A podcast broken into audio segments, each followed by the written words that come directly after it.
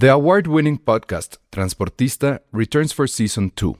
This time, we'll meet Beto Coral, who has lived his whole life in pursuit of one thing justice for his father, a police captain. Captain Coral was mysteriously murdered shortly after leading the search block that captured and killed notorious drug lord Pablo Escobar. Listen to Transportista Who Killed Captain Coral?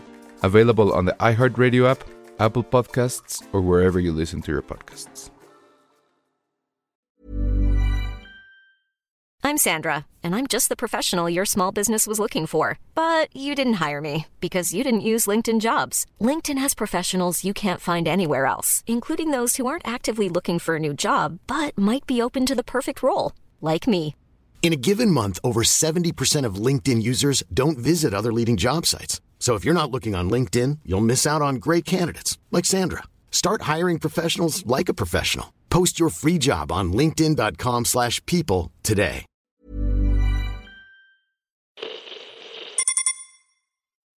¿Estás cansada de hacer dietas? ¿No has logrado alcanzar y mantener tu peso ideal? ¿No estás pudiendo controlar los antojos o la ansiedad? Balancea tu azúcar es el programa de Nutri2.mx donde el health coach Marcos Masri te lleva de la mano a alcanzar y mantener tu peso ideal, balanceando el azúcar en la sangre, controlando los antojos y la ansiedad, al construir un estilo de vida saludable, real y duradero en todo tipo de situaciones. ¿Te gustaría empezar de cero con Marcos? Entra a balanceatuazúcar.com para más información y obtén un 10% de descuento al ingresar el código DIXO. Te lo repito, 10% de descuento al ingresar el cupón DIXO en balanceatuazúcar.com.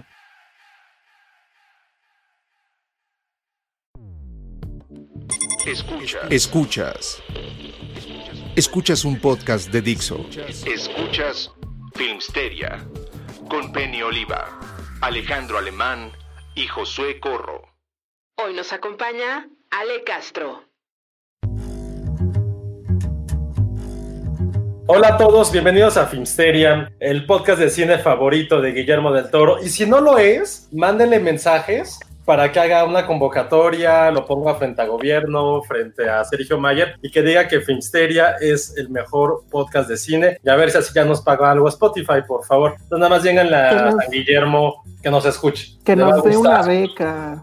Que, Que nos que dé una beca. beca. Nos surge eso. Que nos dé dinero. Sí, en el coronavirus necesitamos mucho apoyo, amigos. Mándenos dinero. Pero no sabemos, bueno, tú sí sabes un poco de matemáticas, ¿no? ¿Por qué, ¿Por qué lo dices? Ya estás hablando como Gatel. No, no, porque ¿Viste cómo le respondió?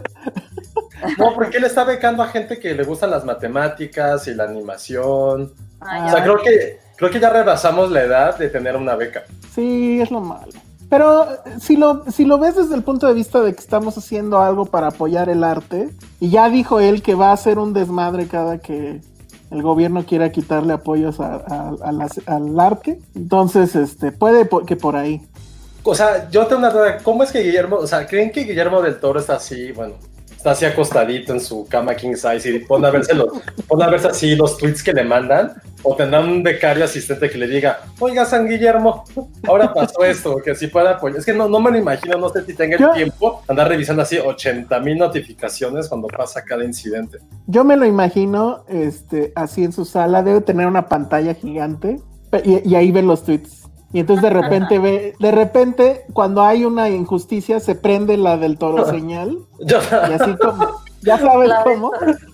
Pero si silueta es como la de ¿Cómo Hitchcock, ¿no? la del toro señal? Ándale, la del toro señal sería como su silueta como la de Hitchcock. Pero con barba y entonces, ajá, se levanta y dice, tengo que tuitear. Y ya. Güey, o sea, lo decimos de broma, pero pues es que eso es lo que pasó. O sea, el tipo tiene tanto poder que en menos de 24 horas, ahora sí fue un récord, ¿no? Sí. En menos de 24 horas desactivó esta tontería de que iban a quitar el Eficine. Ahora, ah, ahora se aplicó la de Avengers Assemble. Le habló a Cuarón, le habló a Iñárritu. La junta la hizo su. ¿Quién será? Este. ¿Cómo se llama el que se encueraba? Siempre se me olvida. Mayer. Ujú. ¿Él, él quién sería? No sé, él es, él es Nick Fury, ¿no? Porque él es el que como... No, no, no. Pero la, No ta- sé. pero la tanga, la- el, el parche lo usa en otro lado, ¿no? Bueno, pues eso, él. ¿Quién más estuvo? Esta. Ay, Daniela Michelle estuvo ahí. O sea, sí fueron los Avengers, tal cual. Sí, tal cual. Lo Este- lograron, pensaban que nunca se iban a poder juntar y miren. Ajá. Y en menos de 24 horas arreglaron el asunto. O sea, estaba tan loco que estábamos subiendo la nota de qué había pasado cuando ya todo se había arreglado. Entonces tuve que subir la nota en chinga de cómo se arregló. Así, así de rápido fue. Pero la verdad, ya hablando muy, muy, muy en serio, sí es un tema. O sea, sí es muy impresionante cómo Del Toro tiene tanto poder. O sea, al final movió todo esto desde la comodidad de su sillón. Es increíble. Sí, porque no vive ni en México, fue así como, ay, ya. Ajá, Pero sí mandó, mandó como un tuit enojado, ¿no? Entonces, Ah, sí, sí, pero sí. siempre, nunca, siempre he estado metido como en esos temas. O sea, no vive aquí, pero siempre que hay algo, es como el primerito en estar. sí, póngase a trabajar, señor del Toro. No, pues es multitasking el güey, ¿no? O sea, en Pero lo que no, arreglé. es que yo diría El- que no fue, o sea, creo que eh, algo del, un problema es que todos los medios, incluidos, o sea, incluso lo que estamos diciendo ahorita es como del toro salva el día, cuando creo que también deberíamos darle crédito a los no sé cuántos directores, gente de la industria, productores y demás estuvieron en, estuvo Berta Navarro también en, en, en esa junta y demás, o sea, creo que fue un logro de todos, ¿no? A ver, Ale, dime, dime otros cinco, pero- dime otros cinco personajes que estuvieron en la batalla de Avengers y que no sean los principales. O sea, nada más pregunto, pues, Pues no sé, nada. Exacto. Soy muy conocedora de eso. pues son como los otros güeyes de Wakanda que eran como los otros morenazos mamados que no Ay, eran no, Black tampoco, Panther. No todos. Es como, ah, sí, ahí está ese No, güey. Sí, obvio. Ese no güey, lo de las antenitas. Pues sí, es Guillermo del Toro, fue ella. ¿Por qué le quieres quitar mérito? ¿Qué te hizo Guillermo del No Toro? le quiero quitar mérito de nada, estás loco. Pero, o sea, estoy, por eso dije, estoy de acuerdo que esta vez no fue él solo. Pero estás de- también estás de acuerdo que es ahora sí que el peso de del toro lo que cuenta. O sea, él no, es la primera sí, vez que lo sea, hace. Estaba hablando con Arturo Magaña que él estuvo como en eso y Ay, sí. él me contaba También lo, que también lo llamaron, ¿no? creo que hubo medios, creo que sí hubo medios. Que sí, o sea, literal había como, o sea, creo que la, la gente del gobierno que estaba ahí en esa junta, sí estaba como súper emocionada de que estaban, estaba ahí Guillermo del Toro y Cuarón, Iñárritu, o sea, que sí estaban muy sí. emocionados. ¿Le mandan saludos a mi hija, por favor, señor del Toro? No, neta, sí, no sé quién fue el que dijo eso, de hecho. ¿Es neta? Muy nervioso porque su hija quería ver, o no sé quién de su familia quería ver a Del Toro. No mamen. Si vieron ¿Se acuerdan de Celebrity Deathmatch? Sí, ya, ya Estaría habíamos dicho que cabrón, re- debería regresar. Pues sacaron que fueron Guillermo del Toro. ¿Contra quién pudiera pelear así como en plastilinita? Así- ¿A quién quiere también todo México? Gatel.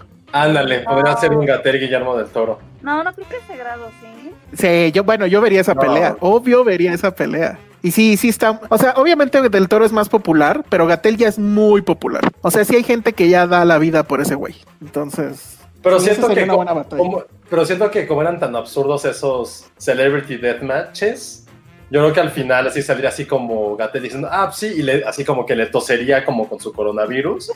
Pero Guillermo del Toro así lanzaría como un conjuro y saldrían todos sus monstruos así arrancándole los brazos y las extremidades a Gatel con todo y su virus. Dicen aquí Ericito y M. Hatton que sería el deathmatch sería Guillermo del Toro contra Chabelo. Claro, ese también está bueno. Puede ser. Y que Guillermo del Toro tiene fuerza moral, no fuerza de contagio. Claro. Armando Gómez dice eso.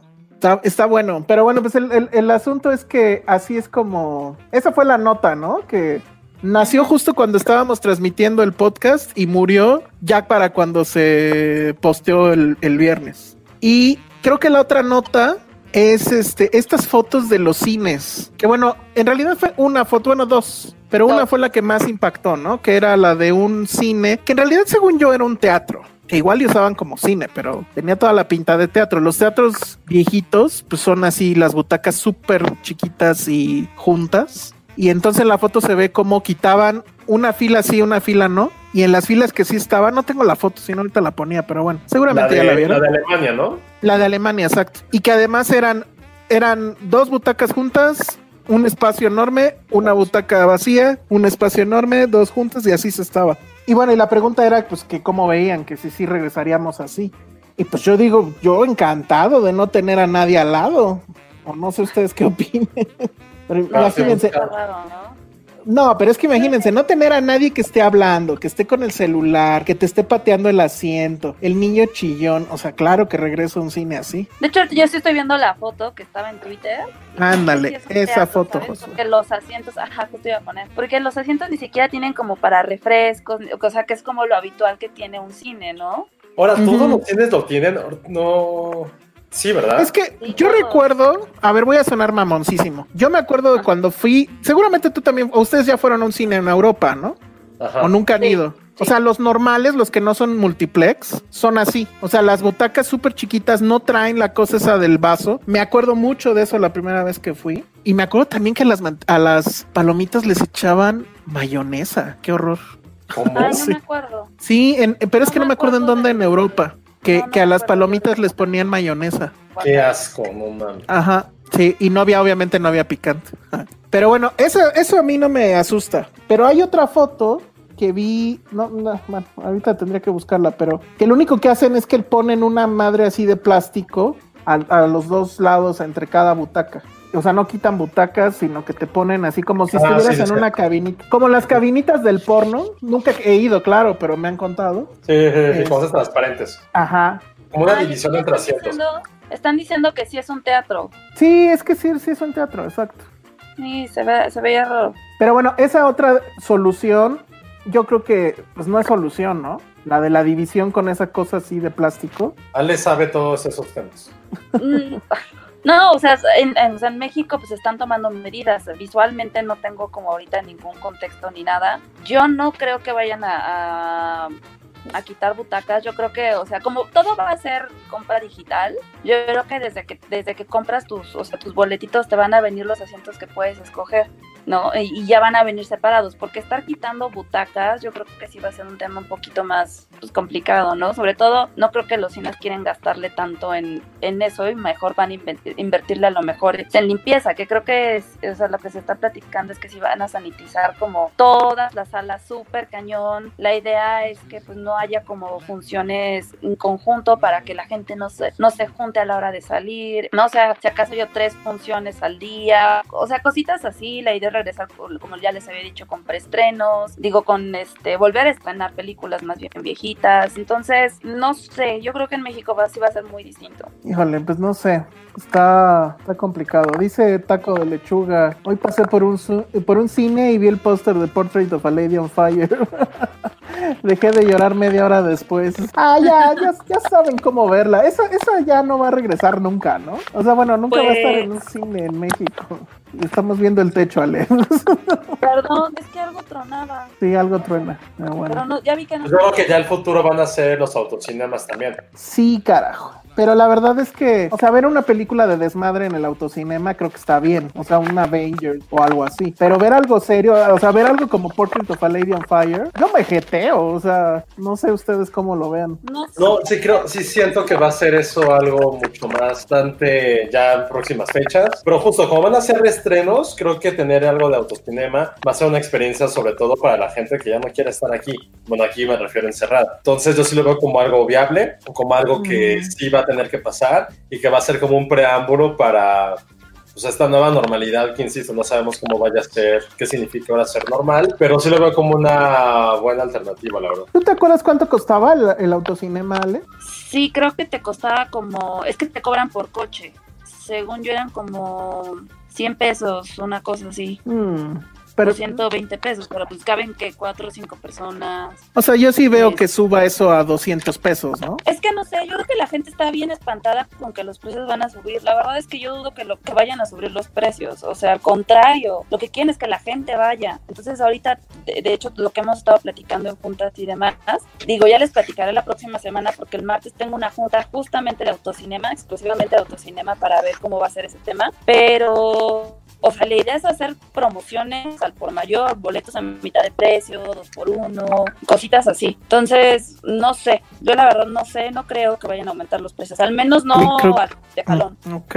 Oye, y ahorita que, que dije, con lo que ya hablamos de esto de del autocinema y eso, pues el festival, ¿no? De... Ah, sí, pero ya empieza cuando el viernes, ¿no? Este viernes, el día que salga el podcast, va a empezar el We Are One Festival, que es un festival de cine donde todos aquellos mafufos que era de, ay, yo voy a Cannes, miren mi credencial de cómo tengo ocho nombres y miren cómo presumo que voy a festivales internacionales, cuando tú es tu trabajo, no se presume tu trabajo, Cannes y otros festivales van a lanzar en este festival en línea que va a estar en YouTube algunas películas, muchas charlas entre directores y actores. Y creo que es una buena iniciativa para seguir en esta parte de cine un poco diferente, por decirlo de cierta forma, y que se va a poder ver tanto en streaming, pero lo más importante es que va a poder ser completamente gratis. Sí, va a estar en YouTube, que es ahí donde va a estar todo. La verdad es que, bueno, ya sacaron la lista, ¿no? De, de, títulos. Hay de todo. Hay títulos que son, este,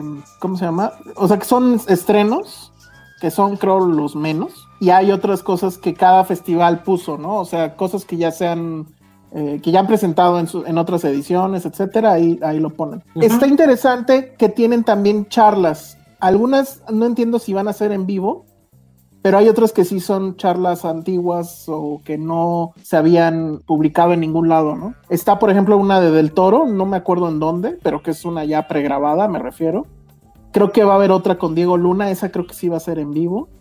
Y va a haber muchas otras más. Pero va a haber una plática de, John Waters también, que yo particular no soy fan de su cine, pero sé que mucha gente la admira y le gusta. Una que a mí sí me entusiasma mucho es de Steven Soderbergh y Francis Ford Coppola. Van a ah, platicar entre ellos dos. Y quizá otra que está muy de moda el tema, eh, va a estar Bong Joon-ho, Bong Joon-ho, como le quieran llamar, con su musa, que es Song Han-kao es el actor que ha participado con él en más de tres películas. Para quien sepa, es el papá de, de Parasite. Entonces creo que esa charla en particular creo que va a estar bastante interesante, hablando también de cine asiático, de toda la parte de que tiene que ver con el cine internacional en diferentes cines de otras latitudes. Entonces creo que esa, está interesante, creo que sí es una muy buena iniciativa, sobre todo porque estos festivales, Berlín no tanto, creo que Berlín y Toronto son de los más eh, abiertos a nuevas iniciativas, pero sobre todo Cannes y Venecia, que son los super old school de ancianos de crítica y que siempre han estado en contra de la parte de streaming y de la parte digital, que ya hayan tenido que cambiar sus paradigmas por todo lo que ha ocurrido y decir, bueno, está bien, te paso aunque sea películas ya fuera de mi catálogo que no son estrenos mundiales, te las paso para que las tengas en esta plataforma. Se me hace eso lo más interesante de esto. Creo que sí va a haber cosas que valgan la pena. Son muchísimas películas, pero al fin de cuentas, y lo interesante es que van a tener horarios. Entonces va a ser como un poco medio, entre comillas, ir al cine de, ah, si yo voy a apartar mi boleto virtual, es gratis evidentemente, para ver esta película, por escuchar esta charla, como si estuvieras en un festival de cine en ese sentido. Entonces creo que es una muy buena iniciativa. Yo sí voto a favor completamente de esto. Y aunque siento que en sí lo organizaron medio con las patas y no están dando la promoción y el amor que deberían, porque insisto, uh siento que siguen siendo muy renuentes a esto. Qué bueno que ya por lo menos alguien dijo, vamos a hacer las cosas diferentes y que Khan haya dicho, pues sí, está bien, está chido, vamos a hacer. Que bueno, de México, el, quien está participando es Guadalajara, ¿no? Morelia, no sé si tiene algo. Es Guadalajara. Está, está Guadalajara, está Berlín, está Cannes, está Locarno, está Londres, eh, San Sebastián, eh, el Festival de Nueva York, Sundance, Sundance, perdón, Sydney, Tokio, Toronto, Tribeca, Venecia. O sea, son muchísimos y son 100 películas. Lo que no entiendo es cómo va a funcionar. Pero van a hacerle como en, como en, eh, ¿cómo se llama? Este, ambulante, que solo va a estar un día y si la cachas bien y si no también, o... Hay que ver la agenda. Sí, o sea, es como cualquier festival, yo creo que te van a poner igual sus horarios y como si estuvieras en el cine, ¿no? Este es a tal hora y este es a tal hora y ya. Ok, pero no van a ser todo el día. No, porque es con horarios. Ah, es por horarios, ok. Ah, pues eso está bien y está mal. Como si fuera televisión también. Ajá. O sea, lo padre de, de, ambulante es que podías entrar en teoría a cualquier hora. El problema es que nada más había mil asientos. O mil, pues sí, mil este, espacios para, para verlo. Eh, hubiera estado padre acá que fuera completamente libre. O sea, igual dices, tal día tengo que ver la película, pero a la hora que pueda, ¿no? Pero en fin. Entonces ahí está. Empieza el viernes, ¿verdad? Sí. Sí, ya este viernes tiempo podcast, o sea, hoy. Ok. Entonces ya para cuando escuchen esto en el tiempo podcast, debe de estar ya un post de eh, lo que no se deben de perder. Nos vamos a dar ahí un, bueno, vamos a revisar toda la lista. Obviamente, pues creo que lo que sí va a tener muchísimo éxito son las charlas, eh, aunque no sean en vivo, seguramente, obvio, la del toro. Y esas, bueno, pues las, las pondremos ahí, pero también queremos ver qué, qué, películas hay. Tengo entendido que hay documental mexicano, y bueno, hay como que hay, se, se, se privilegió más a los documentales, ¿no? Hay muchos, muchos documentales. Entonces, bueno, pues va a estar, va a estar eso. ¿Qué más nos preguntan? Ah, nos, nos están preguntando por Penny. ¿Qué pasó con Penny? Se sintió mal. Tan, tan, tan, tan. Bebé Filmsteria. Estaría bien. Bebé Filmsteria con Penny. Yo, yo, voto que sí. Voten si quisieran que sea bebé Filmsteria. No, seguro sí, cuando, si Penny estuviera embarazada se daría cuenta como hasta el séptimo mes, ¿no? Así de Penny, ¿por qué estás un poco panzoncita? Ay, es que me gastritis. Así de no, Penny, es como panza de embarazo, ¿eh? Entonces seguramente si, si así pasara, se los puedo apostar que Penny, hasta el séptimo mes se daría cuenta. Ahora, nada más para que no, no vayan a entrar en pánico, no, obviamente no se siente mal onda coronavirus, ¿eh? O sea, se siente mal porque literal dijo que en su estrés y angustia de todo lo que está pasando, se echó un litro de helado. ¿De qué helado dijo que era, Ale? Ay, era uno de napolitano, ¿no? que se echó así de jalón un litro de napolitano y se sintió mal. ¿Qué película habrá visto para echarse un litro de helado no sé. napolitano que aparte es como el peor tipo de helado? Nah, así está bueno, pero no, me avienta un litro. Este, no, a lo mejor estaba viendo. es el más chafa. No, no, no, está bueno. El de vainilla es el peor. No, manches. No lo sé. Ah, no, no, no concuerdo. Depende, depende de dónde sea, según yo. Pero pues seguramente estaba viendo los noticieros, ¿no? y se deprimió y se tomó el litro de helado. Ajá, exacto. ¿Tú no te deprimiste, Elsa? Yo no me deprimí. Cuando viste Control Z. Ah, sí. Bueno, ahí vamos a hablar de Control Z. Qué Porque horror. vas a ser el primero y único que lo va a ver. ¿Nadie la vio? ¿Ustedes no la vieron? No, gracias. Híjole, de lo que se perdieron. Bueno, pues sí, ahí voy en el morbo, porque resultó que sí, creo que quedó en primer lugar en la lista esta que pone Netflix de series más vistas. Y hagan de cuenta que es La Rosa de Guadalupe meets. Eh, ¿Cómo se llamaba esta película de la mujer que le hacían comer un pastel de caca? Y... Ah, The Help. No, Lucía, ¿cómo se llamaba? Después de Lucía. Después de Lucía. Ajá, hagan de cuenta que es la Rosa de Guadalupe Meets después de Lucía Meets. Me estaba, me estaba yo leyendo que era también como la serie esta española también de Netflix.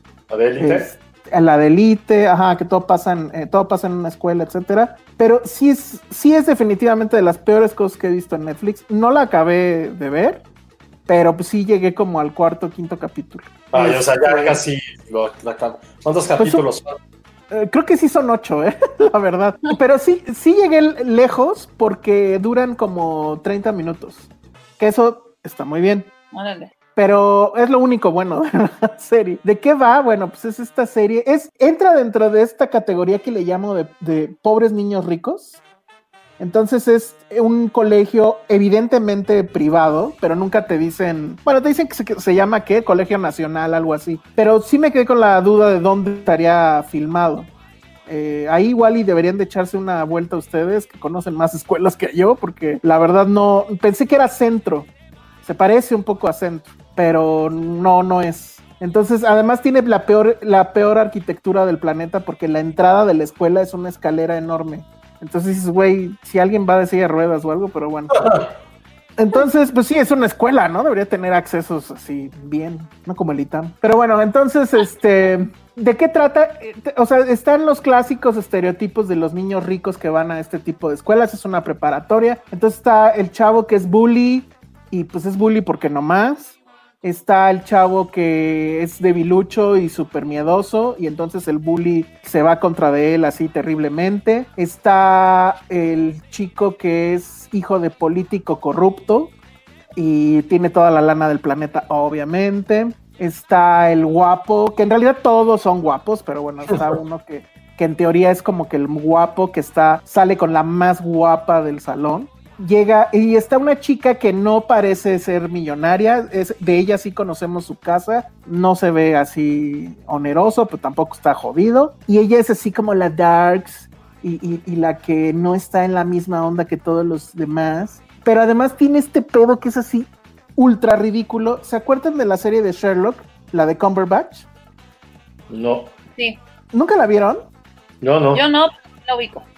Bueno, en esa de Sherlock, él, pues, o sea, el personaje de siempre ha sido alguien que saca deducciones a simple vista. O sea, te ve a ti, Josué, y te, y te sabe decir, por ejemplo, que hoy eh, vienes de visitar o vienes de tu casa porque traes este pelos de Patterson y bla, bla, bla, ¿no? Y desayunaste tal cosa porque traes una mancha en la camisa, tonterías así, pero todas esas cosas en Sherlock estaban padres porque eran así deducciones súper locas a partir de un vistazo que, uh, daba Sherlock de una de una persona o de un lugar, etcétera, ¿no? Aquí pasó tal, tal, tal, tal. Bueno, esta niña de esta escuela de privada en la Ciudad de México hace lo mismo. Ve a sus compañeros y le dice, ay, tu mamá te cortó el pelo y porque ve que traía tantitos cachitos de pelo en el hombro, ¿no? Y pues sí, sí le había cortado su mamá el pelo y así. Entonces eres como su defensa contra los bullies, decirles ese tipo de cosas y todo el mundo se queda así de wow. Y entonces total, que la gran trama es que ese mismo día el director, que podría ser el director de Community, bueno, el, el sí, el director de la escuela de Community, o sea, un tipo tre tre tremendamente imbécil, va a dar un mensaje sobre el peligro de los celulares, o sea, llama a toda la escuela al, al, auditorio, que pues por lo visto entonces es una escuela muy chiquita que caben todos en un auditorio, y este, y pone un video y resulta que le cambiaron el video, y entonces es un video de un hacker que les dice a los alumnos, sé sus secretos. Y entonces el primer secreto que, que, que, pone en el video es que la chica más guapa de toda la escuela es Trani. Y What? entonces así, no mames. Exacto. Hicieron la misma cara y lo mismo que tú, Josué. Pero son entonces, como de secundaria, ¿no? No, son prepa, son prepa, porque además no, bueno. no llevan uniforme. Oye, estoy leyendo que se llama el Colegio Nacional Moderno. En, en, la serie, ajá. La serie. Pero, Moderno americano. Esos son estudios Churubusco. ¿A poco? Ajá, en el edificio de Luis Buñuel. Como abrió en 2017, yo creo que no es tan conocido. Y los mm. parte de los interiores de la escuela es el extinto Fotomuseo de Cuatro Caminos. Órale. Órale. Es que sí se ve muy, o sea, se ve nuevo. Se ve nuevo, nuevo, nuevo. Tiene y, tres años. Y, hay una parte donde esta chava, la mística, la que ve más allá de lo evidente, se trepa al, techo de es un techo de cristal. Entonces ella está arriba y es ahí donde va a esconderse y a meditar el asunto y bla bla bla. Entonces, efectivamente, es puro white sican. a ver, voy a hacer una pausa por este mensaje que está muy bueno. Dice Dalí Light. Mándenle un saludo a mi novio Mario López, que es su fan y me obliga a ver sus transmisiones. Tiene el mejor nombre tu novio. Ajá, es Mario López como el de Save by the Bell. Es Icy Slater.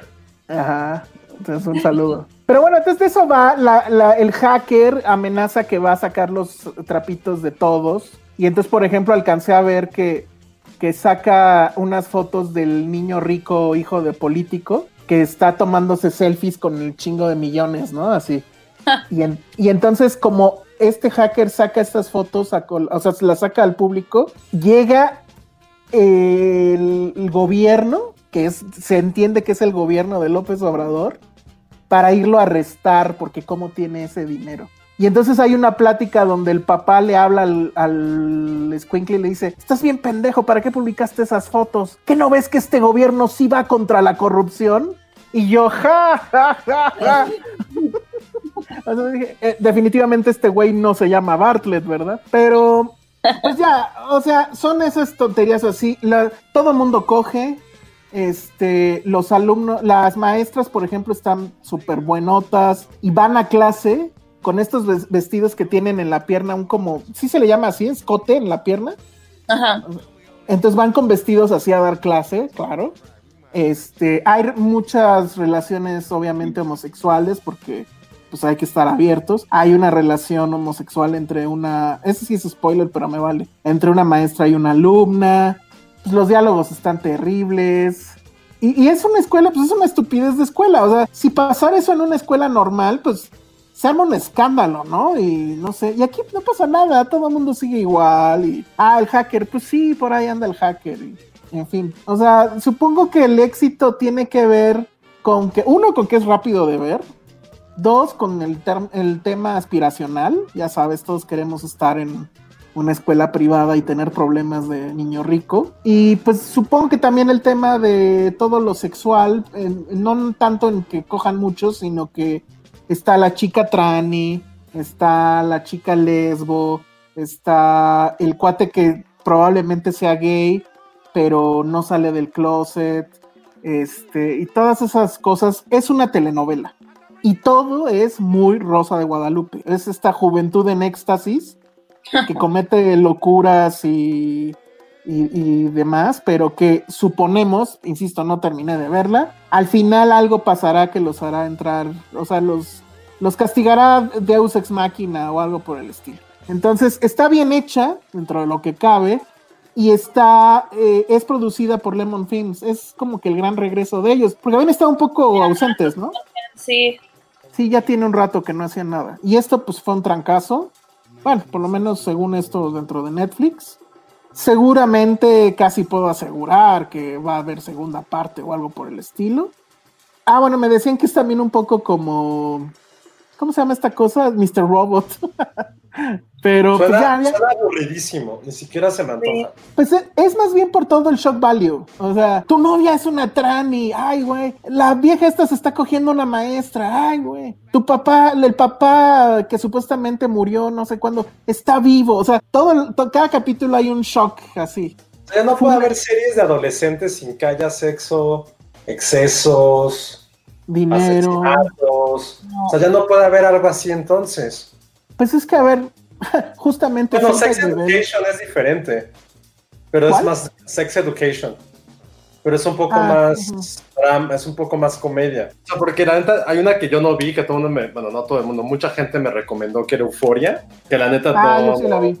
no le quise entrar, me dio un poquito de hueva. Siento que los dramas adolescentes modernos ya no van conmigo. Fíjate que, que Euforia tenía también su parte muy telenovelesca, pero estaba muy bien actuada. Y también pensé en esa porque en Euforia sí hay un personaje. Bueno, la chica Trani de esta serie de Control Z, este, sí es este Trani en realidad. O sea, es del. Es, este, ¿Cómo se llama? Ay, no sé cuál es el nombre correcto. Perdónenme por mi ignorancia al respecto. Y en, en, en Euforia también había una. La actriz también era una. Era una transexual. Y pues bueno, pues supongo que eso está bien. ¿no? Y que además que ya no sean, o sea, que sean ellos, gente de la comunidad, interpretando a gente de la comunidad, creo que eso está padre. Pero pues también es ya el, el asunto de, de hacer check en todo, ¿no? O sea, vamos a quedar bien con, con la comunidad transexual, con la comunidad gay, con las lesbianas, con, o sea, todo lo que se les ocurra. Vamos a condenar la corrupción de los políticos, vamos a, etcétera. como Y- for- forzada, ¿no? Como esta que vi de, ¿cómo se llamaba? La de las niñas rebeldes estas con... Mm. de- Ay, desenfrenadas. desem- esa madre, sí. Está en, está en ese nivel, ¿eh? Yo creo. Ellas todas sigan como la misma narrativa, ¿no? Sí. Y todas son novelas. O sea, en realidad son telenovelas.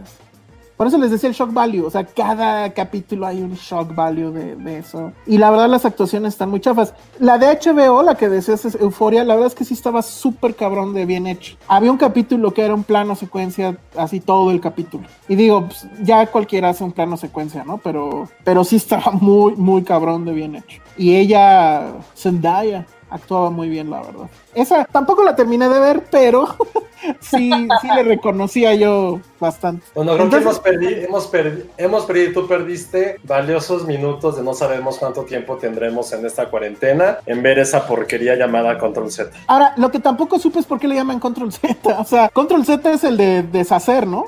A lo mejor al final pasa algo y dices, ah, por eso se llama Control Z, habría que ver el final. ¿Qué haces que al final todo era un sueño y por eso Control Z? Ay, idiotez. Güey, güey. O sea, todo lo que vi es una idiotez tras otra idiotez. O sea, no sé quién hizo ese guion, pero bueno. Oye, pero no es a lo mejor algo generacional. Pues, Pues sí, no sé. igual y ya estamos viejitos para ese tipo de cosas. Ah, mira, dice Ingrid Pérez que debería de haber más cosas como Freaks and Geeks. Exacto. Digo, era comedia, pero pues sí eran cosas que dices, esto está... O como Dawson's Creek, Es más creíble. Dawson's nunca la vi. que era Ay, es drama. que es súper exagerada, no sé. Seguramente sus papás, no, no, como los tíos, decían eso. Luego- Cuando salió Dawson's Freaks hace 20 años. ¿Y qué es esta mamada? No mames, cómo se mete a su cuarto. No mames, el amigo se mete con una maestra. Seguramente Eso- sí, ¿eh? Tienen, supuestamente cuando empieza la serie tienen 15 años, se ven de 20 y duermen juntos en la misma cama sin, ay, no, no, o sea, no. Aquí, aquí justo están preguntando eso. Dice, ¿sí son jóvenes? ¿O son hombres y mujeres treintones fingiendo ser chavos de prepa? Híjole, no lo sé, pero, pero sí se los creería, pues. O sea, no es como en Dawson's que dices, evidentemente no. O en Beverly Hills, que hasta en Los Simpson hacían ese chiste, ¿no? Es guapo, es popular y tiene 40 años Y se arruga todo. y se arruga todo, exacto. ¿Quién Es- sabe? Pero ya. Ah, mira, Adrián Yogues dice, al final no pasa nada, solo una fiesta toda locochona donde se, devel- se develan todos los secretos. Ah, justo también ese está el pedo de, de la fiesta locochona. Siempre debe haber una fiesta locochona en tu teen series. Entonces también es como Gossip Girl, que hay como miles de secretos entonces. Sí, pues aquí todos tienen su secreto oscuro, ¿no? Que puede ir desde soy trani hasta mi papá tiene mucha lana. Pero pues sí, esas, esas son las cosas. Eh, en fin, bueno, lo bueno es que dura poquito. Perdí, ¿cuánto? Casi dos horas y media de mi vida. Entonces, pues, tampoco estuvo tan, Pues tan mal. Sí, pero mal, ¿eh? O sea, tú me dijeras si estuviera, no sé, hubiera buen sexo. Me aguantaste bastante. Yo también perdí valiosos minutos de mi vida. Intenté ver la de The Wrong Missy. Está... Ah, no manches, sí la vi. Sí la vi. ¿Te gustó? Sí me divertí, debo aceptar. Neta, híjole, yo aguanté 20 minutos y dije, ¿qué es esto? Ya no, ya no podía. Te lo Es- juro, ya no podía. O sea, se me, digo, a lo mejor, a lo mejor después mejoran, no sé. O sea, llegué justo a la parte donde nadan con tiburones. Este, Es una estupidez. es una estupidez. No sé, o sea, Pero mira, la verdad, pero, pero ¿sabes cuál es la onda? Esa película, desde el inicio, sabes que es una estupidez. Claro. O sea, y esta se quiere vender como la gran serie, bla, bla, bla. No. ¿Tú la viste esa de Wrong Missy, Josué? No mames, no. Bueno, a ver, ahí les va. Es que vi el tráiler y la verdad sí me llamó la atención. Estaba. Pero se las cambio mejor por otra. Déjame No, la, no, la- hablen, hablen, la- hablen. la comento rápido y ya. ¿De, de qué va? Es un tipo que de hecho es una película de Adam Sandler, pero sin Adam Sandler. O sea, como que Adam Sandler no pudo hacerla y le dijo a uno de sus amigos, que de hecho sí es uno de sus amigos. Oye, que no es me un pendejo, es David Spade. Ajá, Ajá. exacto. Bueno, entonces David Spade, que es un pendejo, está, creo que acaba de enviudar, algo así. El chiste es que está buscando chica. Y No, por o sea, se rompe compromiso con su, compro- con su prometida. Su prometida lo deja, esto está deprimido y anda Ah, buscando sí, citas. Bueno, whatever. El chiste es que en un aeropuerto se topa con una chica hiper guapa que resulta que es modelo y resulta que ella, a ella también le gusta a él. Pero entonces, Eso no gemela. Ajá, es su alma gemela, exacto, su, su mitad. Entonces, como ya se tienen que ir etcétera, aunque parece que lo van a hacer en el cuarto de las eh, escobas en un aeropuerto, cosa que, ¿eh? pero bueno, se queda nada más, se dejan el teléfono. Corte A, todo pasa muy rápido, que eso también está bien. Corte A, él hace unas citas ciegas en una aplicación y conoce a esta chica que se llama Missy y que es un desastre, porque la tipa es así toda, ¿cómo decirlo?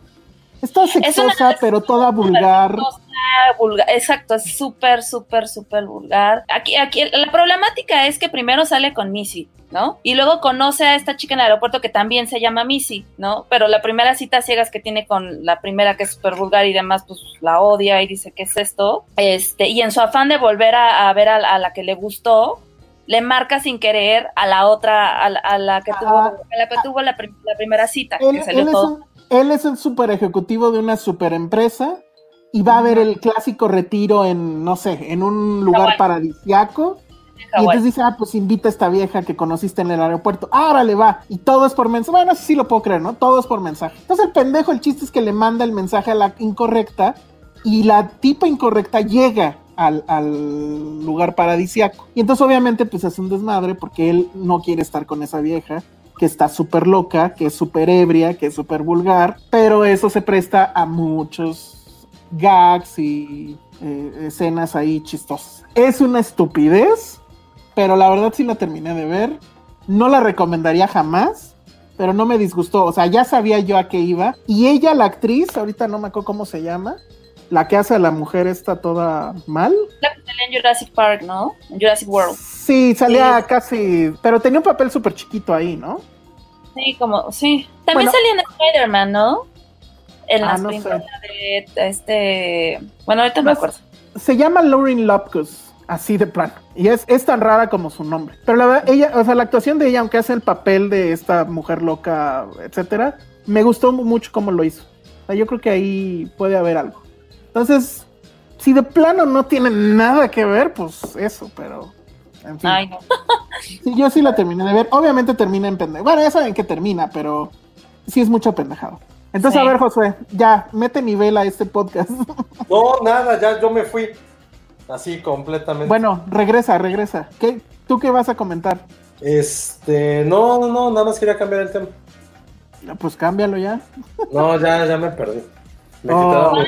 Bueno, no, a ver, yo sí digo algo. Yo vi, vi una serie que me encantó y me hice super fan, se llama Kingdom, que en este podcast nos lo recomendaron. No me acuerdo quién fue el que nos lo recomendó. De verdad, muchas gracias, me encantó. Fue mi novela para comer todos los días. Pues es una, es una, un Game of Thrones coreano, tal cual, como nos, como nos comentó. Y, y la verdad es que está súper padre la historia, está muy bien producida. A lo mejor no es nada fuera de lo normal, porque les digo, sí me recordó mucho a Game of Thrones, pero sí está súper bien hecha, súper bien adaptada. Yo creo que es lo que Game of Thrones debió de haber sido. Digo, hasta donde vi, porque nada más vi desafortunadamente dos temporadas.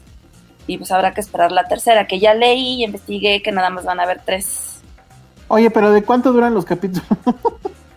Depende, son como de 30 a 40 minutos. Este último sí duró casi la hora. ok.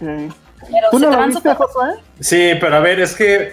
O sea, decir que es como Game of Thrones, sí, pero no. O sea, es Game of Thrones en el sentido de que es algo medieval. Pero primero ponemos un contexto. Kingdom es la primera superproducción que hizo Netflix en, Corea del Sur.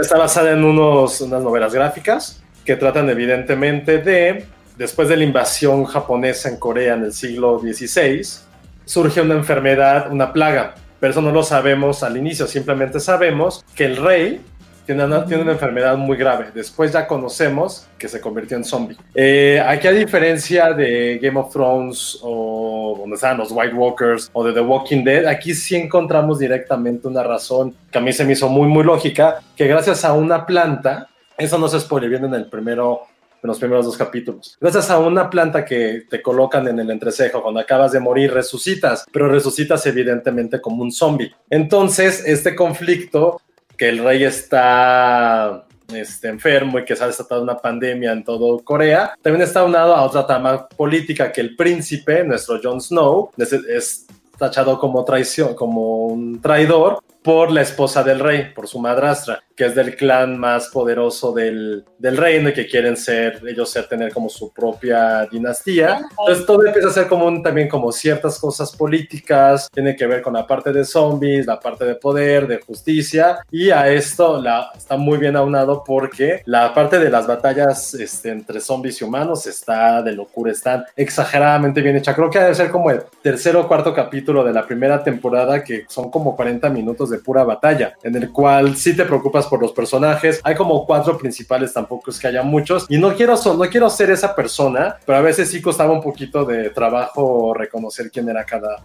cada personaje, sobre todo en la parte de las batallas, porque se vestían igual, tenían como el mismo tipo de barba, se parecían mucho, entonces eso estaba un poco como divertido, pero ahora a mí también la, la serie la, la pude ver, me, me gustó mucho, sí me hice adicto, son dos temporadas, son 12 capítulos en general, y sí se van un poquito como agua. Lo único que a lo mejor que sí me costó un poquito de trabajo también fue reconocer todos los lugares de los cuales hablaban, que era como vamos a ir a esta ciudad, y todas se parecían, y o sea, físicamente los nombres pues, no los podías reconocer. Todo era shong, shong, shong, shong. Entonces era como de. ¿Qué? Eso fue muy racista, Ale, fue completamente fuera de lugar. Espero, Vero, que please, please, please, por toda tu alma, edites eso, porque sí es lo más racista que hemos dicho en mucho tiempo en Y esto. No, no, No, claro, no es- como si fueran unos japoneses que dijeran, es que todo lo que está en México acaba en Itlán. Entonces no, los, no, los- no Pues les entiendo. sí. Oye, está súper racista.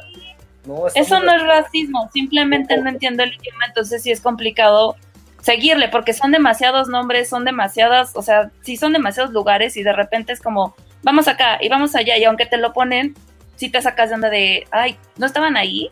¿No era ahí donde ya habían pasado? y, todos los personajes se, se parecen, ¿no? Eso, y eso lo dijo Josué Pues ahí está, eso también es racista. No, no, pero yo expliqué por qué, porque tienen el mismo tipo de barba, la misma vestimenta y físicamente, o sea, como que no había ninguna gran diferencia entre ellos. Solamente reconoces mucho al príncipe porque es un poquito más, es un poco más alto que los demás y no tiene vello facial, por eso lo reconoces Dicen, dicen que ya cancelemos a Ale. Sí, canceladísima. Canceladísima. A ver si no viene León Krause a cancelarte. Lo que, lo que más me gustó también es que a ver, chécate, espérate, espérate. Chécate este comentario de Lulu Petit sobre la serie. Dice que está chingón. No, no, no, todo mal. Cancelada también Lulu Petit. ya. Hay algo que también me, me gustó fue que o sea, puede ser una serie que se pudo haber prolongado como por ocho temporadas tipo Game of Thrones, hablando de todos los desmadres políticos que pudiera haber. Y aquí realmente te lo resumen. Hay cosas bien gratuitas, por ejemplo, hay personajes que les disparaban como 80 flechas, pero aún así seguían vivos y hacían un discurso. Era como, ah, come on. Pero en general es muy adictiva y sí, sí me gustó. Ay, a mí me da flojera, pero... Recomendación Misteria 100%. Ok. Pues voy a intentar verla, a ver qué pasa. Y si no, veré Control Z al final. Pregunta Vero Marín si está basada en algo. Es una novela gráfica, ¿no, Ale? Sí, sí, está basada en una, en una, sí, en una novela gráfica que se llama Kingdom of Gods, The Kingdom of Gods, algo así. Ok, va, pues ahí está. ¿Qué más vieron, chéveres, locos?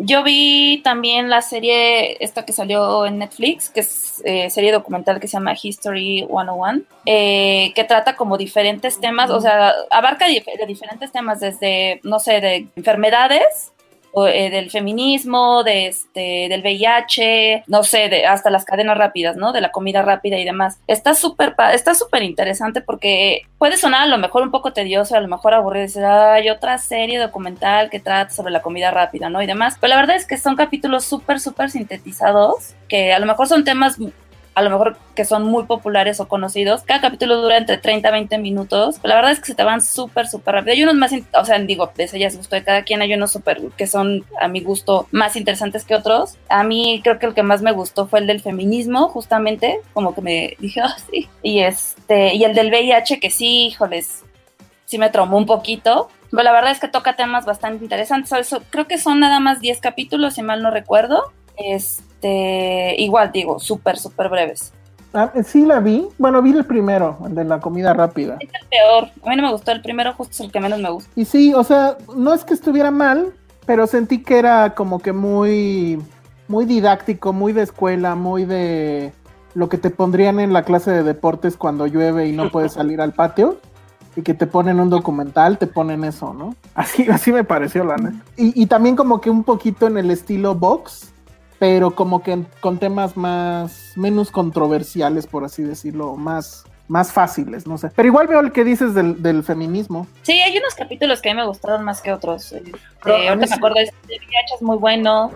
A mí se me hizo como un Pictoline, pero de 30 minutos. En, son documentales muy básicos Uh se muestran la historia de ciertas cosas, eh, no se meten en rollos políticos, no te dicen, no te hablan del futuro, no se meten en análisis, simplemente así surgió. Es como un tema, cómo surgió, qué pasó y hacia dónde va, pero sin hacer un análisis tanto, o sea, de dar su opinión ellos sobre algo. O sea, por ejemplo, yo vi algo del petróleo que dije, güey, qué chingados es esto. O sea, porque hablé de Berlín fue muy interesante de por qué Medio Oriente, o sea, es de cómo surgió todas estas empresas que quisieron este, sacar el petróleo de Medio Oriente, por qué hay petróleo en Medio Oriente y cómo ciertas decisiones llevaron hasta el 11 de septiembre. Pero te lo van explicando muy, muy fácil, o sea, muy pictoline, es como quiero saber algo en media hora, no te vas a volver experto, pero ya puedes formar una opinión y tener como, o sea, es como te vamos a dar el tema de sobremesa, que digo, no hay sobremesas en esta vida, pero es como ahí te da el tema de sobremesas, ser el experto en este tema durante 10 minutos. Entonces a mí siempre me gustó. Quiero ver el de, comida rápida. Creo que podría ser un tema interesante. Por ejemplo, el de plástico, sí, ese sí me aburrió totalmente, pero el del VIH sí está muy, muy interesante. Muy interesante ver la historia de cómo eso también derivó en toda la parte de derechos civiles de la comunidad LGBT. Está bien padre eso. Están preguntando que si es igual a, en pocas palabras, que es el de Vox. Pues, o sea, la intención como que es la misma, pero siento que Vox lo hace mucho, mucho mejor. Y sí, como que no nada más es el, les voy a poner los facts, sino que también te pone como que la contraparte, pues, o sea, sales con una duda o sales con una controversia al respecto. La verdad es que yo sí soy muy fan de lo que hace Vox y ese de pocas palabras es, es bastante, bastante bueno. Que ese creo que también está en Netflix, ¿no? Y hay, y de hecho hay uno, hay- hay una versión de eso en Kiwi, que también es de, de Vox. Pero bueno. Ah, ese sí Este, no lo ubico, ¿eh? Nada. El de mm, en pocas palabras, en few words. Sí, no. Chécalo, es, es, digo, es la misma onda, pero la verdad es que sí está mucho mejor hecho. Y los temas son mucho más. eh, ellos son los que sacaron, recientemente sacaron uno que se ve que lo hicieron en friega sobre el coronavirus. Y pues, o sea, bueno, o Ah, sea, el coronavirus. Ese es la- lo viste tú, Ale, ¿no? Yo lo vi. Lo narra J.K. Simmons, si mal no recuerdo. Eh, pues está, exacto. sí está interesante. Eh, es brevemente igual nada más de, de cómo surgió, de dónde surgió, este, que es, o sea, porque al final del día pues no se tienen como las suficientes herramientas y demás, pero sí hay unas imágenes bastante interesantes sobre cómo empezó la pandemia, sobre todo en Italia, este, y de cosas que se pudieran haber prevenido si se hubieran actuado o si hubieran tenido a lo mejor otro tipo de, pues, de reacciones, ¿no? De acuerdo obviamente a, a estadísticas e investigaciones, ¿no? O sea, de que te dicen, a ver, los expertos dicen que si Italia hubiera cerrado dos semanas antes, así hubiera sido. A si ver, hubiera cerrado, mande. Dinos tres datos que nadie más sabe que solo tú por haber visto ese documental. Ay, no, nada, no hay nada que no sepa nadie. No, sí había. Espérame, pero sí había. Yo me acuerdo que sí había un dato que yo me quedé así de. Bueno, no datos, a lo mejor información que dijeras, ah, no mames. Eso, eso no me lo dice Gatel. Eso no me lo dice Gatel. Sí hubo uno, ¿eh? Pero ya no me acuerdo. Es que sí hay como seis tipos de coronavirus y justamente este coronavirus que tenemos ahorita es el más débil de todos. ¿What?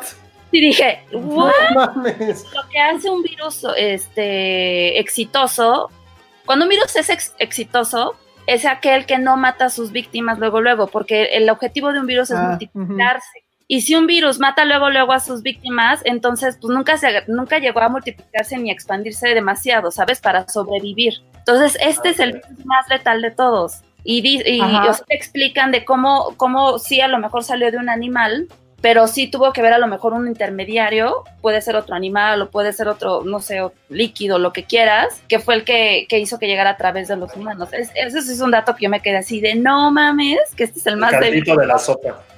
Y sí hay como seis, seis, siete coronavirus diferentes. No mames. Pero el, el- creo que el dato, o sea, creo que la explicación más choqueante, y digo, este, este mini documental, porque dura 15 minutos, tal cual. O sea, bueno, se estrenó hace como tres semanas.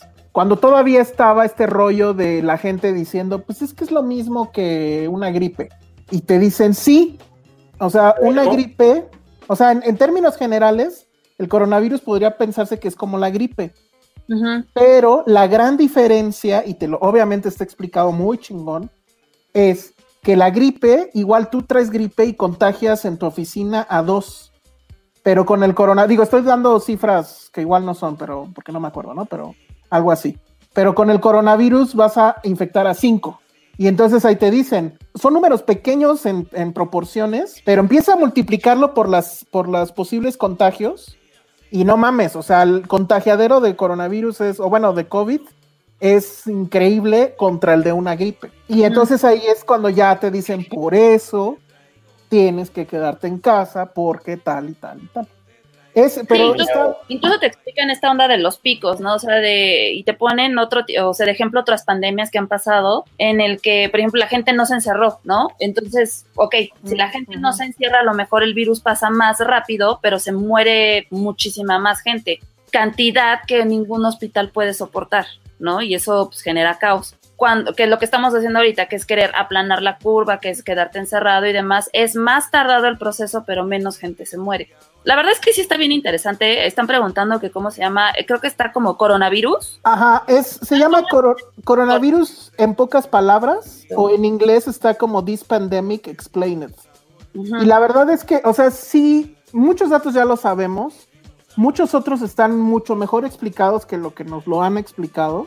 Y lo que tiene, y, dura, insisto, 15, 20 minutos, no más. Incluso los mismos documentalistas dicen que ellos estaban preparando ese documental originalmente sobre la pandemia que viene, porque bueno, saben, creo que sale también algo de Bill Gates, no me acuerdo. Sí, ve, habían entrevistado a gente tres no, pues desde como cinco o seis meses antes que ya estaban hablando de se viene una pandemia, se viene una pandemia, justo sale esta, esta imagen del, del doctor eh, chino, que era un doctor súper joven, ¿no? Como de 33 años, una cosa así, que fue el que dijo, hay un nuevo virus, hay un nuevo virus, y que el gobierno justamente le mandó hasta incluso una carta diciéndole cállate, no es cierto, y como al mes de que él estuvo advirtiendo todas esas cosas, el, el doctor se, se, enfermó y murió, ¿no? O sea, son como... Ah, qué misterioso, ¿eh?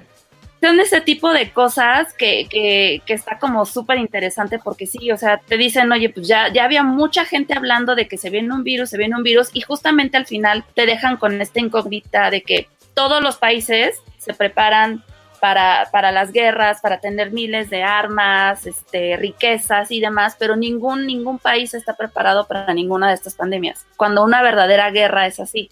Y luego el, el tema de que te lo esté narrando J.K. Simmons con esa voz, ya sabes. O sea, sí está muy bueno. Y eh, Saraí Rosas, nuestra colaboradora, hizo la crítica para, para Filmsteria. Entonces, si, si quieren checarla, y digo, no les va a quitar ni leer el texto ni ver el documental más de media hora. Y está muy bueno, la verdad es que ahorita igual ya como que conforme van pasando los días sabemos más cosas, entendemos más otras, surgen otras dudas. Pero la narrativa de ese documental, si son 15 minutos, es toda la diferencia. O sea, ahí se ve justo la diferencia entre este que decían hace rato, el de History Ajá, 101. 101 y, y algo así ya más, pues más pensado, pues. Nada más, ¿no? Dura, según yo dura como 20 minutos el, documental. O sea, el chiste está, sí está súper cortito, pero sí está muy interesante. Ah. Así es. Va, pues ahí está. Sí, primero vean Kingdom, vale totalmente la pena. Para que vean cómo no sé tampoco, también no saben cómo controlar una pandemia hace 600 años. Está muy bien eso. Oigan, y yo cometí la estupidez, ahí sí para que vean, este, ya no la, no, o sea, no la terminé de ver y era película. La nueva película de Kumail Nanjiani y esta otra chica, Isa Rae, es que, güey, solamente a ti te cae bien Kumai, nadie, nadie le interesa, es como, si, un, cero tuviera otro cero a la izquierda, él sería como el tercero que está a la izquierda. Güey, Kumail está súper no Pero no es nada relevante, es como un güey que es como... Güey, el güey, el güey, el güey que cuando se pone mamado se volvió Preguntemos a la gente que está ahorita, ¿alguien le interesa? ¿Alguien sabe quién es Kumai? ¿Sabe cómo se escribe Kumai? ¿Alguien sabe?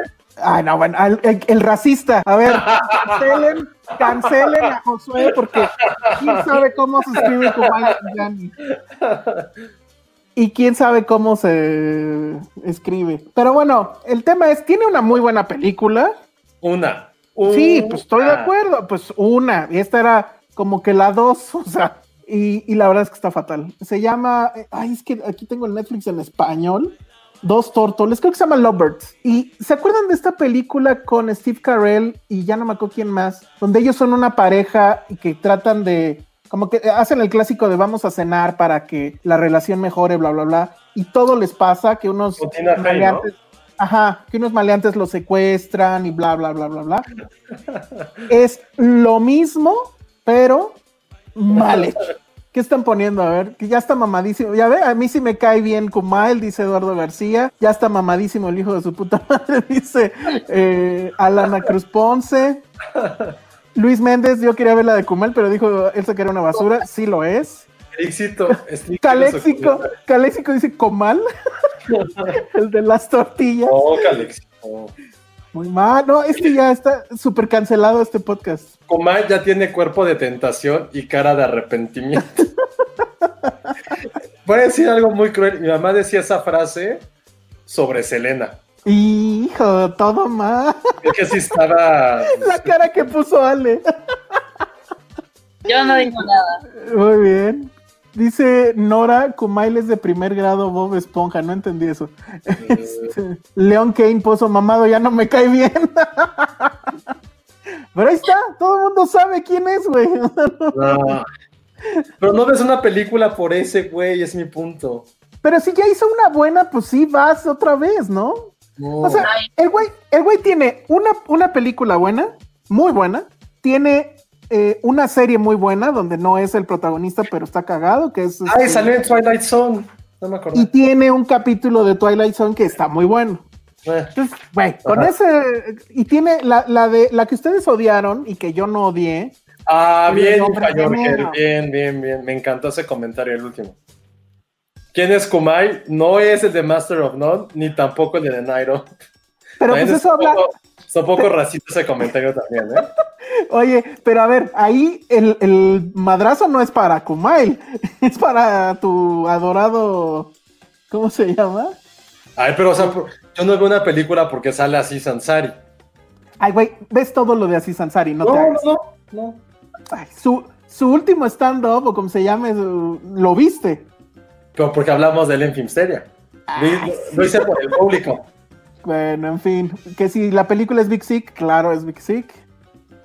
Eh, la serie de Kumail en Apple Plus está increíble. Ah, chinga. Esa no sé cuál es, la voy a buscar. Eh, no te metas con me Cucu. cae bien porque, porque salía en Silicon Valley. Ajá, pues sí, pues es por eso. Sí, sí. Bueno, ya habla de tu película, pues. Pero ya No, nos- pues ya lo dije, o sea, es una mierda, o sea, es igual que esa película con Steve Carell, que no me acuerdo cómo se llama, y Tina Fey, es exactamente lo mismo, pero mal, o sea, mal, mal, mal. Alguna vez ya habíamos platicado de si nos habíamos salido de ver una película, y que yo les dije, yo nunca me he salido de ver una película, pero ahora hice lo más próximo a eso, que es, iba, iban 30 minutos, y si dije, ¿sabes qué? Ya olvídalo. Stop, stop, stop. Y ya.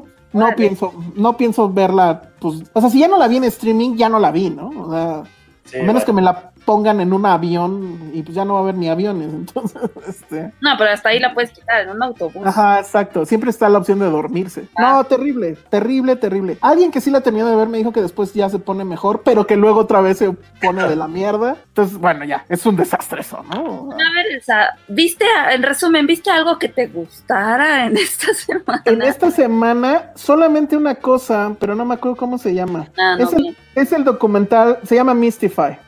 Es el documental de Michael Hutchins. Y la verdad yo no soy muy fan de Inexcess.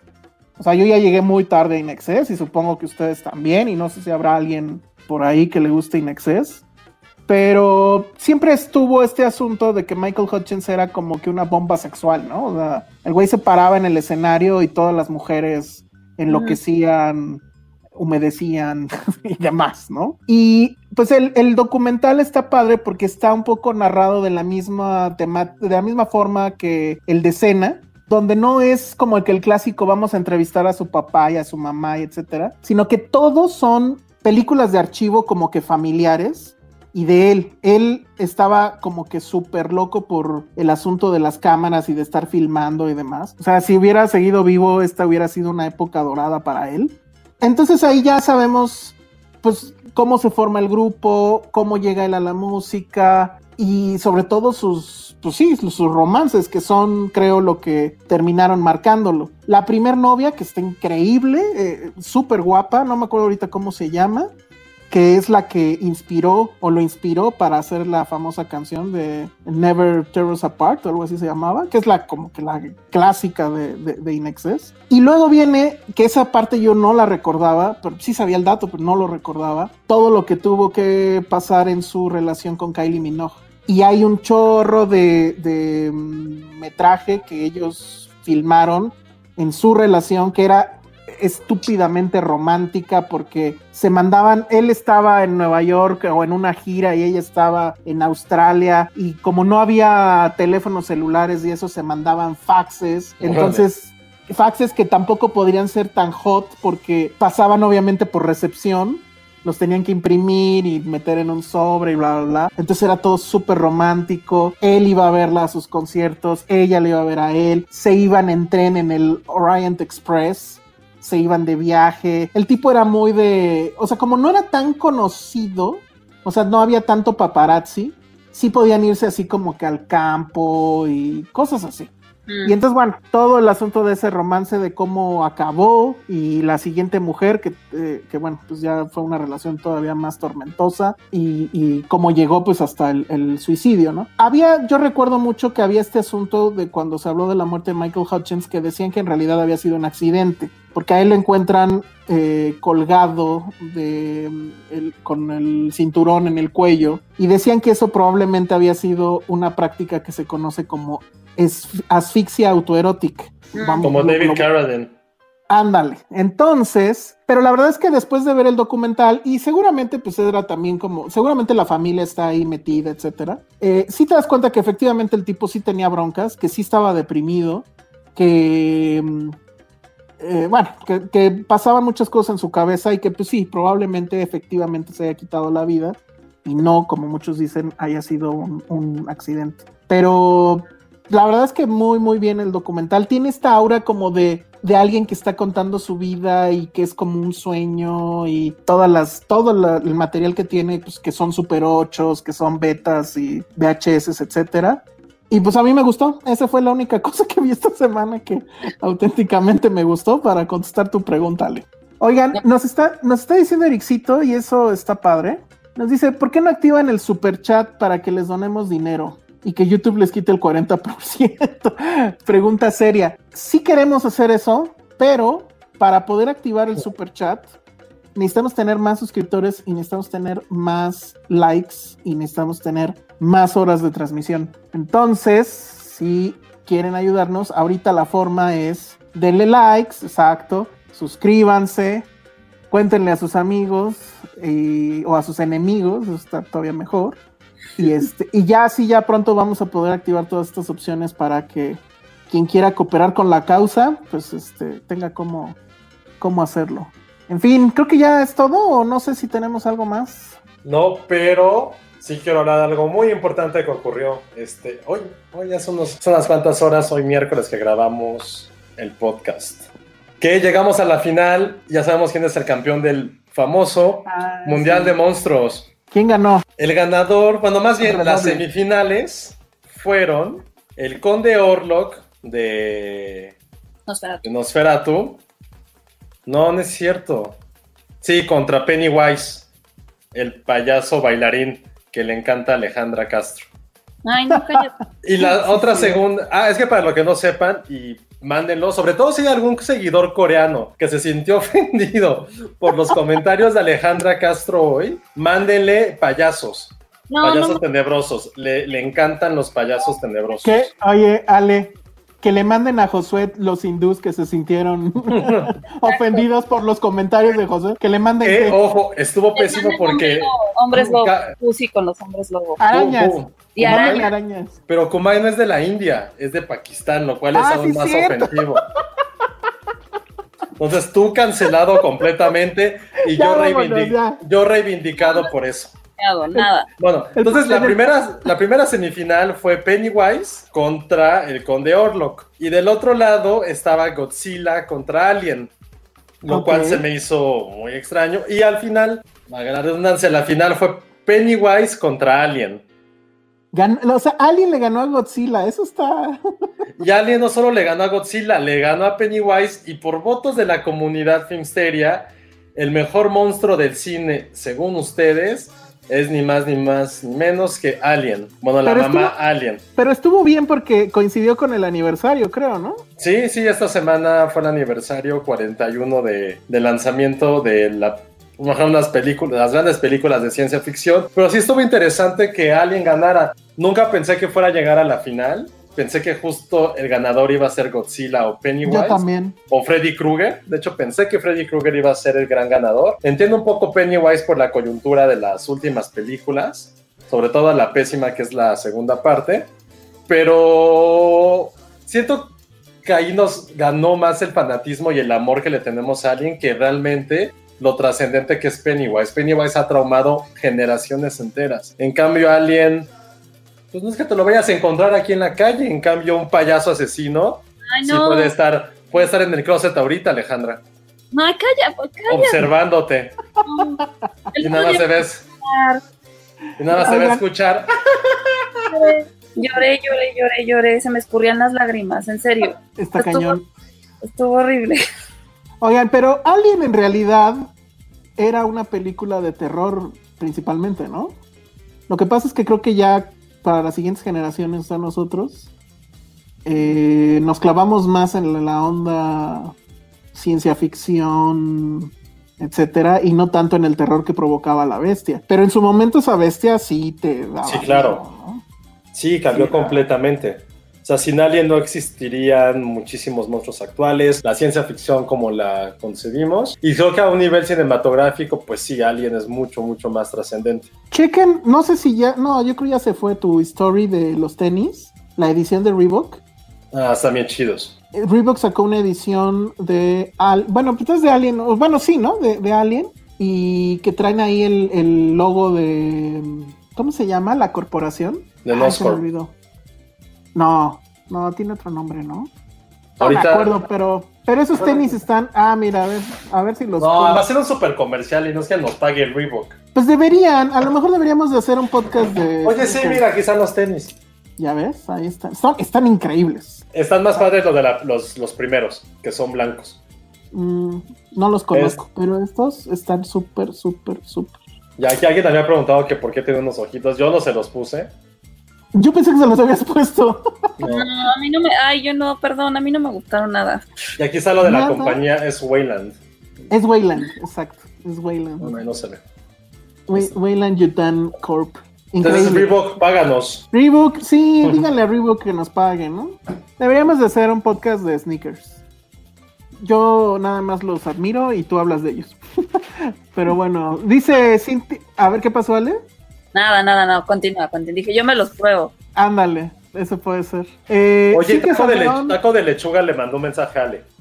A ver, aguanta. Cintia Salmerón primero nos dice, pongan una hora en vivo a Patterson, luego otra hora Ale cocinando, Elsa quejándose de algo, Josué haciendo cócteles, eso para aumentar las horas de transmisión en nuestro Y canal. Penny que haría. Penny comiendo y enfermándose. Penny me comiendo lo a que.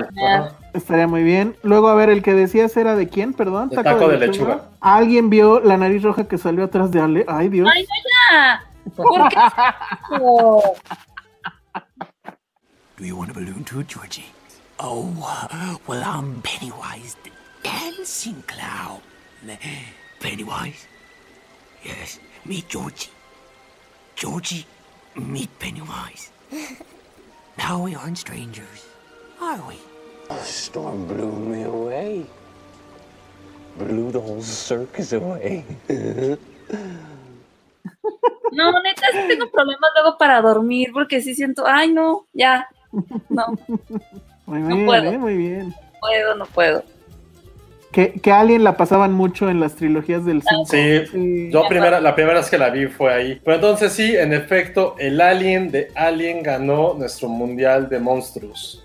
Fue una Está muy votación muy, ardua. Creo que sí fue pareja.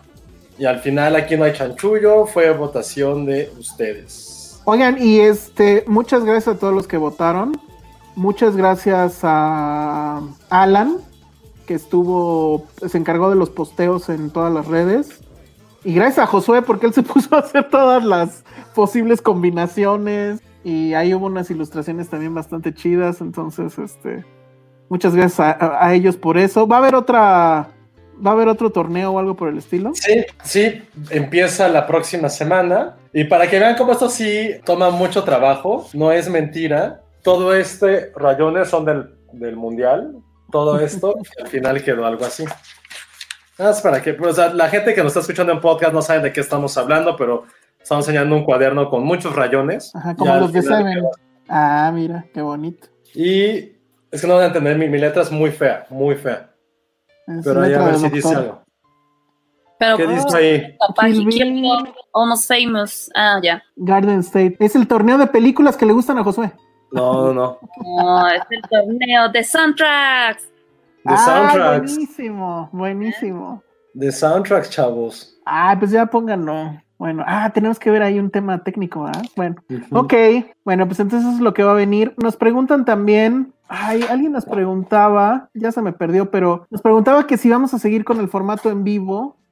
Alex Juárez, Si vamos a seguir con el formato en vivo pasando el COVID.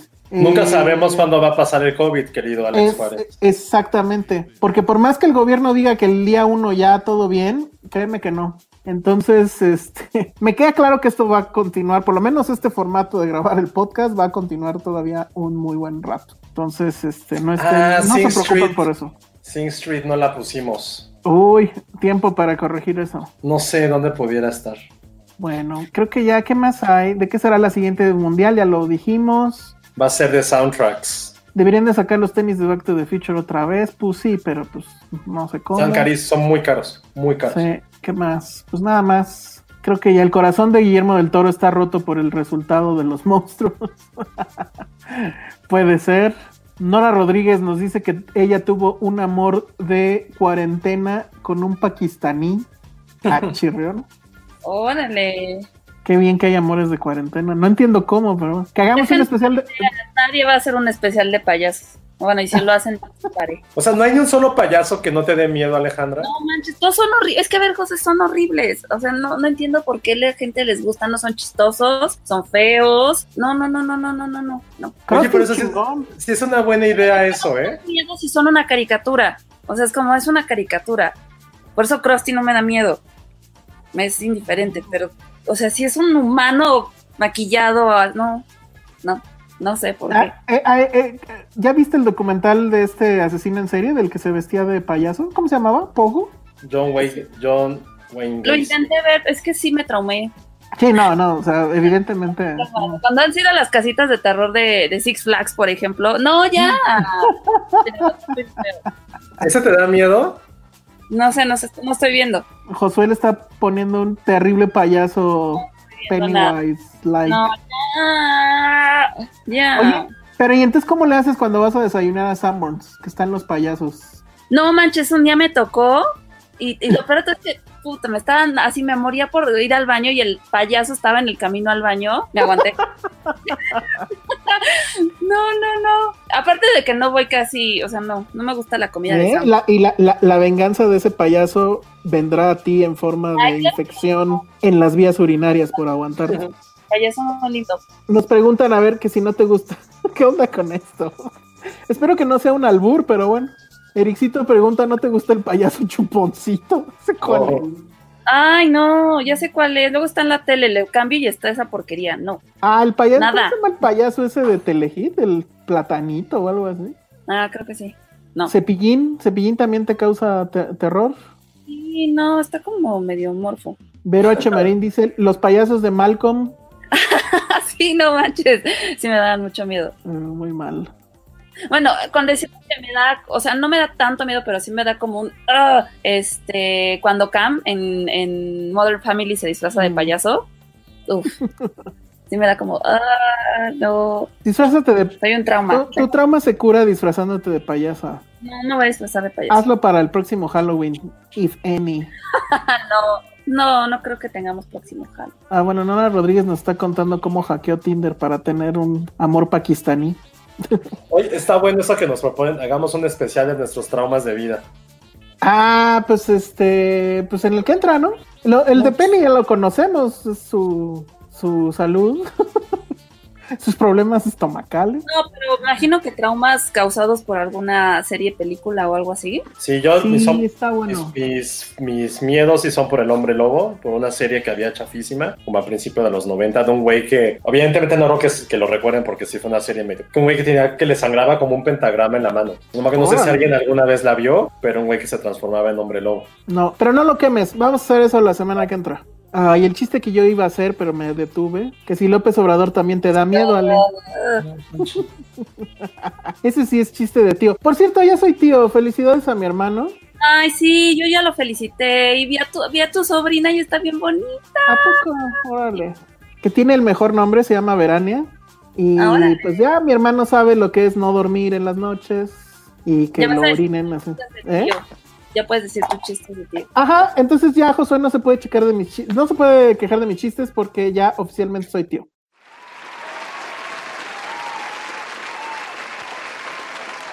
Ergo, mis chistes son de tío. Bueno, pues ya vámonos, justo una hora y media de esto. Redes sociales, Ale. Arroba Ale Kazagi. Muy bien, Josué. Arroba Josué-Corro. Anuncios parroquiales, nada, ¿todo bien? Nada más lo del mundial y ahora tenemos que revisar un tema de otro podcast. Muy bien. Y eh, bueno, ya quedamos. El próximo va a ser sobre traumas de la infancia, de preferencia causados por alguna película y o serie. Y, yo para cuando dicen Vero H. Marín, para nunca. Y nos vemos, no vean Control Z. Adiós. Ay, gracias.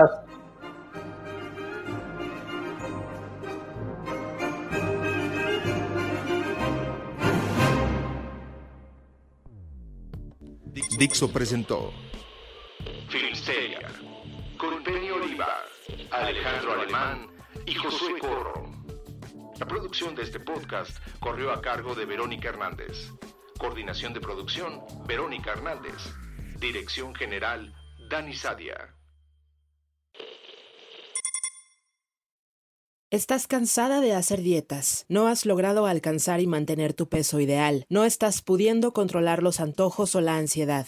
Balancea tu azúcar es el programa de Nutri2.mx donde el health coach Marcos Masri te lleva de la mano a alcanzar y mantener tu peso ideal, balanceando el azúcar en la sangre, controlando los antojos y la ansiedad al construir un estilo de vida saludable, real y duradero en todo tipo de situaciones.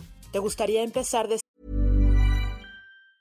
If you thought the only way to get a more defined jawline with natural looking results was through surgery, think again. Juvederm Volux XC is a non surgical injectable gel filler that improves moderate to severe loss of jawline definition and can help you achieve natural looking results with little downtime. Even better, this improved definition lasts up to one year with optimal treatment. No maintenance required. Improve jawline definition for a smooth, sculpted look with Juvederm Volux XC. For important safety information and to find a licensed specialist, visit juvederm.com. That's J U V E D E R M.com. Not for people with severe allergic reactions, allergies to lidocaine, or the proteins used in Juvederm. Common side effects include injection site redness, swelling, pain, tenderness, firmness, lumps, bumps, bruising, discoloration, or itching. There's a risk of unintentional injection into a blood vessel, which can cause vision abnormalities, blindness, stroke, temporary scabs, or scarring. Talk to a licensed specialist to find out if it's right for you.